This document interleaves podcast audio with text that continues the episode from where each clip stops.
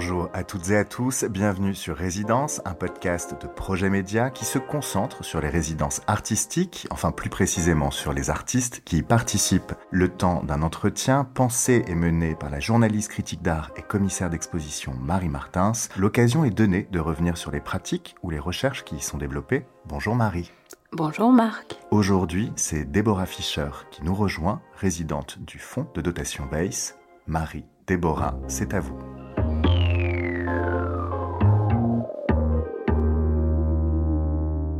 Déborah, nous allons parler pendant une vingtaine de minutes de cette nouvelle exposition au Fonds de dotation Weiss, car si tout se transmet, rien ne meurt, et qui porte globalement sur la réparation et le soin. Mais j'aimerais d'abord que vous décriviez comment vous l'avez conçu, sachant que quand on entre dans l'espace d'exposition, on voit euh, beaucoup d'objets, notamment par rapport, et d'œuvres évidemment, par rapport aux autres artistes qui étaient passés euh, par là avant vous. Donc, euh, on voit des, des, œuvres en cordes, en tissage, des assemblages, des plâtres qui sont posés au sol, des dessins au mur, des terres. Comment vous avez, vous l'avez conçu? Comment vous avez fait votre résidence qui vous a amené à cette exposition?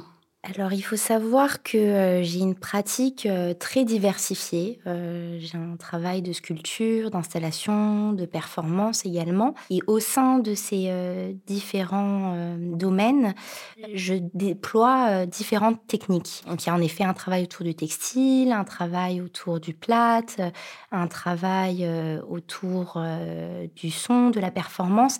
Et j'ai tenté, euh, durant cette euh, résidence, d'interroger ces thématiques de la réparation et du soin euh, dans ce que ça pouvait impliquer justement de plus large, c'est-à-dire que les gestes réparateurs sont nombreux et j'ai voulu les représenter à travers différentes techniques. Et je rajouterais aussi que de manière générale, dans mon travail, je suis dans l'accumulation hum, mon processus de création passe par l'accumulation. Ça a d'ailleurs fait euh, l'objet de nombreuses euh, recherches. La quantité, le nombre, euh, la diversité, donc comme, je l'évoquais, fait partie de mon processus créatif. Donc vous avez trouvé des choses dans l'environnement du 16e arrondissement de, Paris et vous avez aussi construit, j'imagine, toutes les céramiques vous les avez vraiment produites sur place. Est-ce que vous pouvez nous donner euh, des détails sur ces pièces? Ça fait plusieurs années que euh, je collecte énormément d'objets que je viens trouver dans la rue, des objets souvent abandonnés, déchus, qui ont perdu leur utilité, et je viens les transformer et les manipuler par différents procédés. Pour cette résidence, ça a été un petit peu différent finalement, parce que j'interrogeais plutôt euh, des concepts, euh, le concept de la réparation et du soin. J'ai décidé plutôt de, m'intéresser euh, aux matériaux même, plus qu'aux aux objets, c'est-à-dire plutôt les actions que je pouvais avoir sur certains objets que les objets eux-mêmes.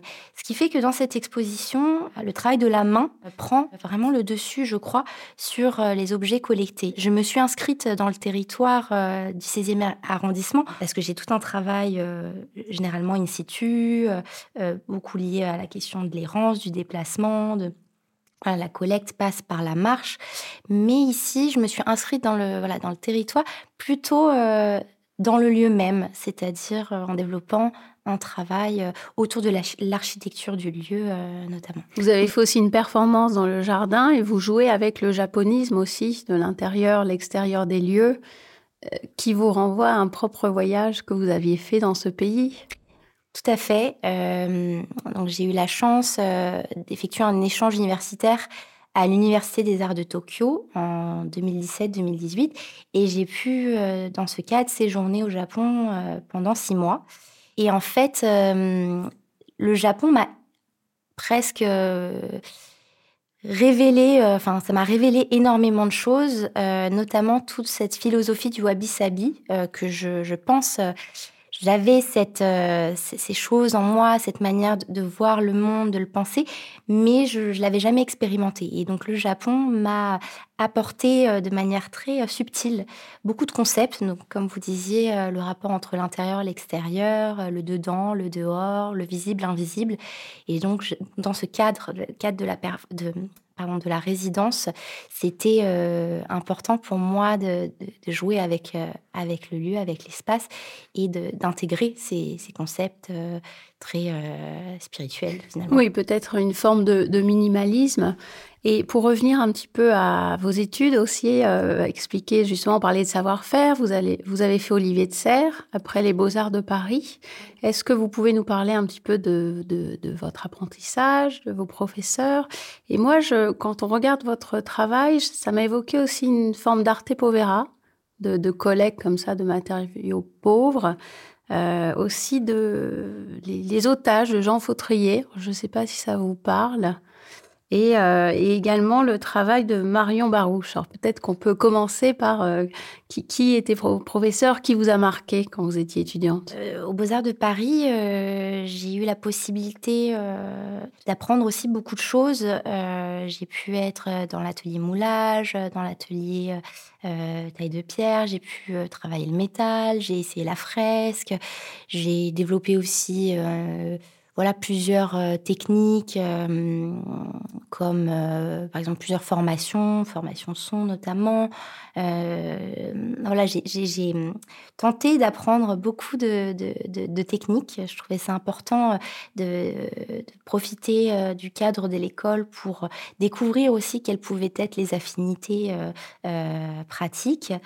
Et en termes de professeur, j'ai eu la chance d'être pendant deux ans dans l'atelier de Jean-Luc Villemout, qui a été quelqu'un de très important pour moi.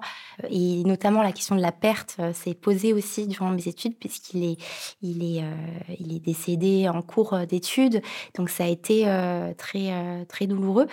Mais justement, mon voyage au Japon, lui qui a beaucoup travaillé là-bas, mon voyage au Japon a été une manière aussi de lui rendre hommage. Ce qui est aussi intéressant dans votre travail, je trouve, c'est ce, lien, vous allez nous en parler, de, la déambulation, de la marche que vous avez pratiquée dans de nombreux pays, qui semble très important pour vous. Et en même temps, est-ce qu'il n'y a pas une dichotomie entre le fait de réaliser des œuvres plastiques, donc tangibles, et cet amour pour la marche et finalement quelque chose qu'on ne saisit pas? En fait, ça fait des années que la marche, la déambulation fait partie euh, de, mon processus euh, créatif. D'ailleurs, j'ai souvent été euh, très inspirée par la littérature, notamment la littérature surréaliste avec André Breton, Aragon, Philippe Soupeau, donc qui, faisait aussi de la ville un des protagonistes de, de, leur récit. Et d'ailleurs, au-delà de la marche, euh, il y a eu euh, tout un rapport au voyage. J'ai euh, pendant des années beaucoup voyagé. Ça a été du coup toute une démarche au début, pas forcément associée à des projets artistiques, mais il y avait ce besoin d'expérimenter l'errance notamment. ça fait l'objet de plusieurs projets, notamment un livre qui s'appelle Tous ces endroits où j'ai dormi, où j'ai photographié pendant un an tous les endroits où j'ai pu dormir dans ce processus d'errance. Donc voilà, la déambulation, pour moi, hum, c'est une manière aussi d'interroger le rapport euh, toujours au dedans et au dehors, à l'intérieur à l'extérieur, euh, d'interroger la ville, d'interroger aussi la maison, euh, parce que ce qui se passe par la marche nécessite forcément voilà, quelque chose qui se passe en dehors de l'espace domestique. Et d'ailleurs, je pense que c'est pour ça que dans mon travail, il y a ce rapport à l'urbain, mais il y a aussi ce rapport dans les choix des matériaux à quelque chose de, très associé à, l'espace domestique. Donc euh, voilà, la marche, on va dire que c'est euh, ce qui me permet euh, de lier l'un à l'autre. Et d'ailleurs, dans les, même dans la collecte, pour en revenir à cette histoire de collecte d'objets, ça reste souvent des objets euh, issus de l'espace domestique qui ont été jetés, abandonnés, mais qui se retrouvent dans la rue. Et c'est ce rapport-là aussi qui m'intéresse. C'est pour ça que j'ai appelé ça aussi archéologie du présent dans le cadre d'un projet. Et je voulais vous demander aussi, quand vous êtes dans ces pays, est-ce que vous dessinez, vous prenez des photos, vous enregistrez juste dans votre mémoire? Est-ce qu'il y a vraiment deux temps dans votre travail?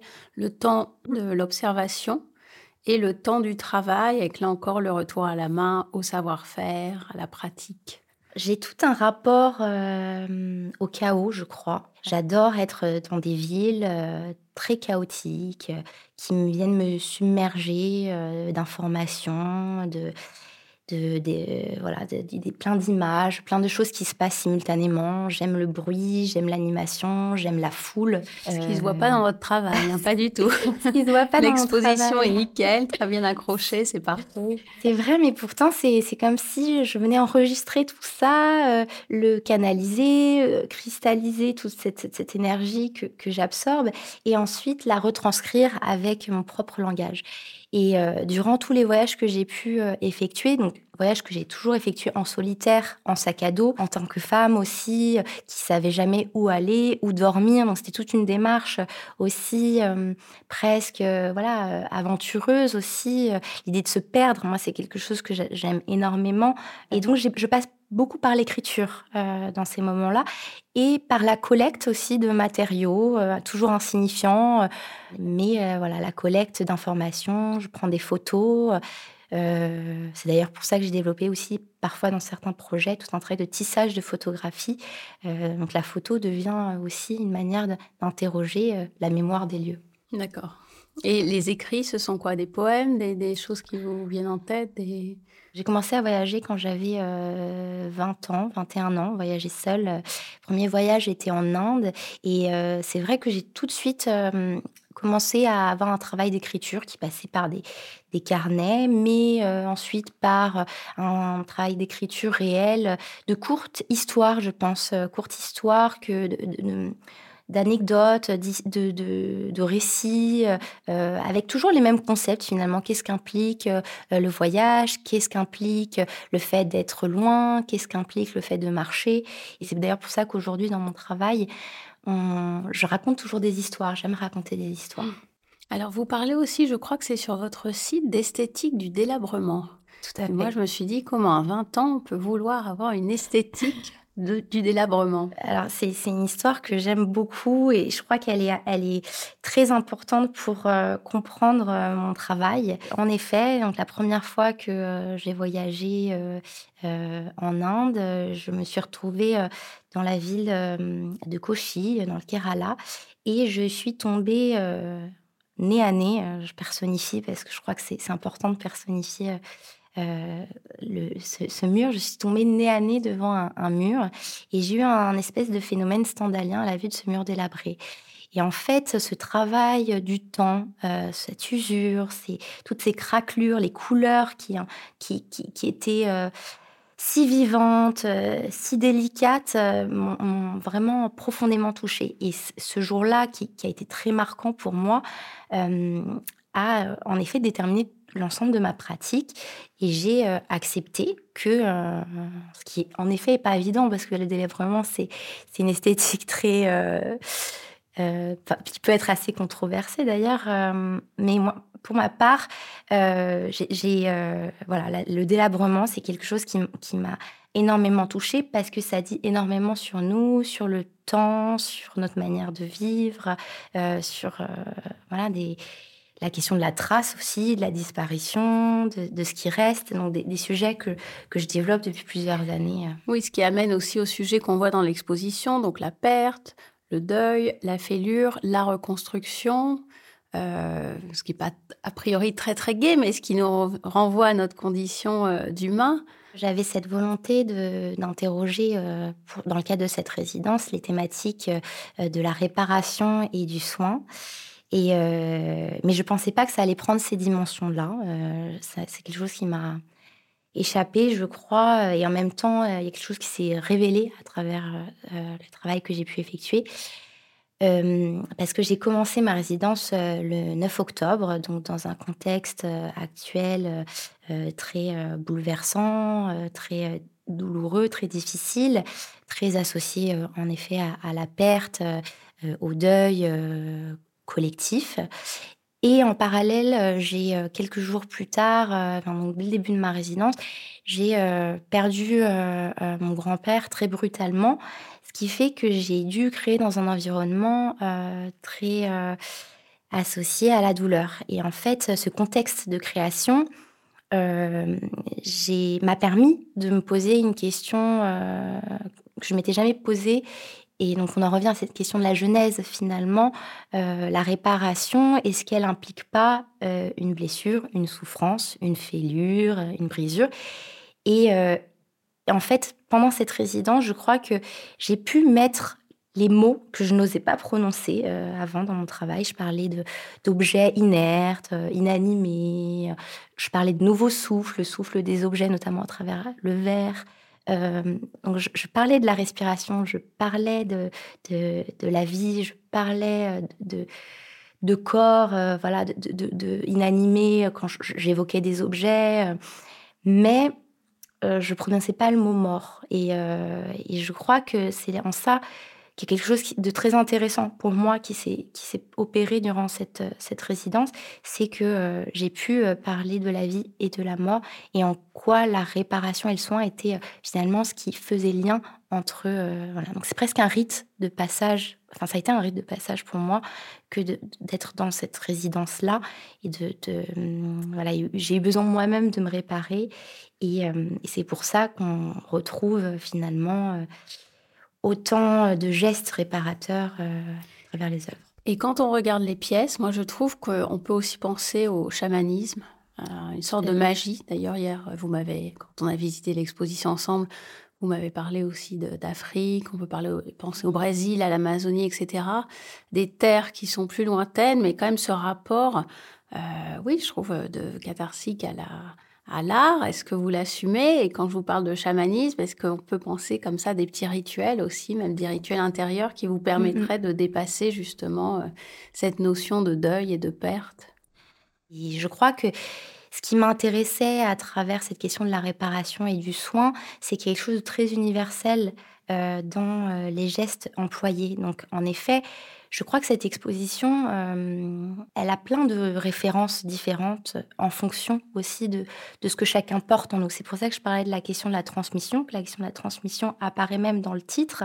C'est que finalement, c'est une exposition qui parle de l'histoire de l'homme, l'histoire des civilisations, et qu'on retrouve euh, quelles que soient euh, les pratiques religieuses ou culturelles, on retrouve cette question du sacré.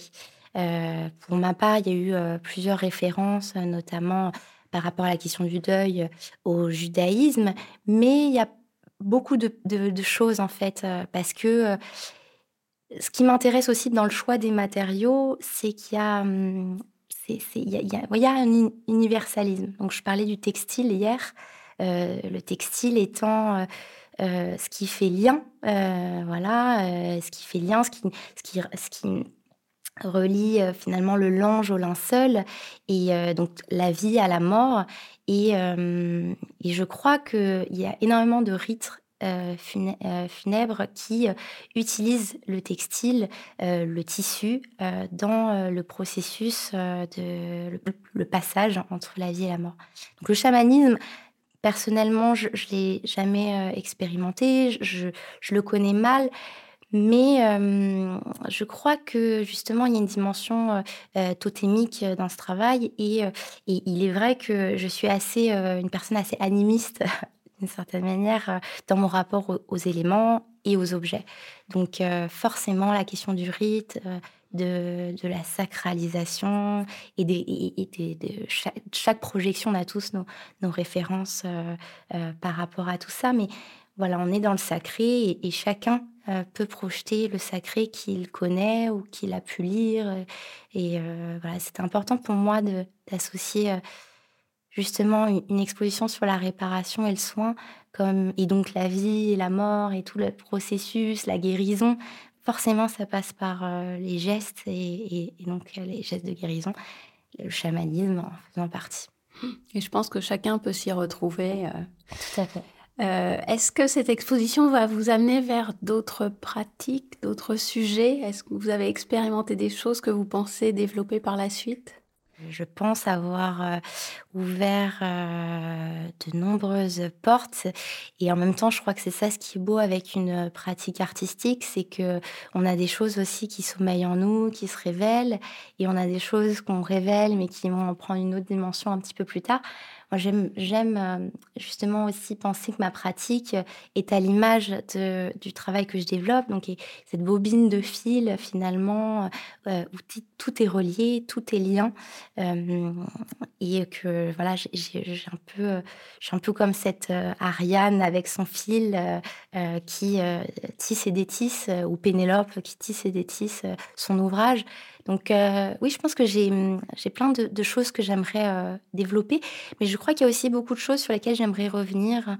Euh, donc c'est voilà, je pense que c'est ça qui, qui est beau dans cette exposition pour moi, c'est qu'il y, a eu quelque chose en effet de très catharsique, mais aussi voilà aussi un retour, je crois, à quelque chose de plus ancré donc, euh, je crois que c'est ça qui, est assez beau euh, quand on est artiste et qu'il y a des choses, et, ou pas d'ailleurs, pas seulement pour les artistes, on, on, porte tous des choses en nous qui parfois nous dépassent. C'est pour ça que je parlais aussi de dimension un peu ancestrale euh, dans ce travail-là. C'est qu'on a tous des choses en nous qui surgissent à des moments ou à, d'autres. Très bien, Déborah, merci beaucoup. juste pour finir, est-ce qu'on peut voir votre travail prochainement? Tout à fait. Alors, euh, on va pouvoir voir mon travail, mais il euh, va falloir euh, voyager un petit peu. Mais c'est peut-être ça aussi les retours, puisque j'ai la chance de présenter, enfin, en fait, d'avoir été sélectionnée pour la Villa Swagatam, qui est la nouvelle résidence de l'Institut français en Inde, donc en partenariat avec l'ambassade de France en Inde et la Prameya Art Foundation et Public Art Trust of India. Et j'ai la chance euh, de pouvoir euh, créer euh, dans la ville de Jodhpur, travailler avec différents artisans. Donc on revient à ce travail de la main, du savoir-faire, du geste, qui se transmet aussi de génération en génération. Et ça va être tout un projet qui va être autour de la question des murs et du délabrement et donc de la mémoire des lieux. Donc comme quoi, parfois, on, boucle des boucles, même dix ans plus tard. Infini. Merci Déborah. Merci infiniment. Merci beaucoup. Merci Déborah, merci Marie. Pour rappel, le Fonds de dotation Weiss propose une résidence de deux mois de production artistique à Paris dans le 16e arrondissement, à l'issue de laquelle les pièces sont montrées dans une exposition dédiée. L'exposition de Déborah Fischer, Car si tout se transmet, rien ne meurt, est donc visible jusqu'au 7 décembre 2023, à Paris dans le 16e donc, 28 rue Paul Valéry précisément.